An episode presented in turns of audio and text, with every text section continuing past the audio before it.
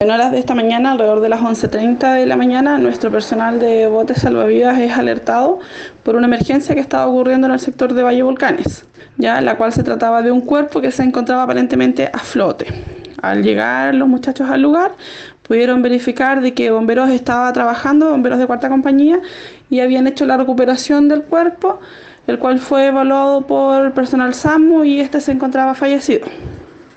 La situación que se dio, luego de recopilar algunos antecedentes, fue de dos jóvenes que se encontraban en la laguna, uno le enseñaba al otro eh, a nadar, eh, y precisamente el que estaba enseñando a nadar eh, sufrió un calambre por lo cual no pudo salir del agua y sufrió el ahogamiento.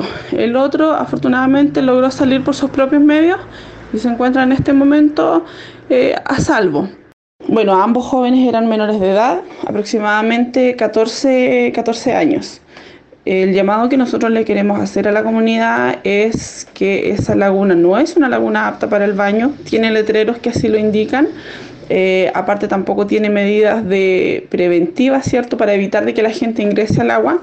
Ahora principalmente los que hacen uso de esa laguna son los niños. Así que igual un llamado a los papás a que estén pendientes y sepan dónde están sus hijos. El ahogamiento se puede dar en muy poco tiempo y hay muy poco tiempo de reacción de los, de los estamentos de emergencia para acudir a ese sector.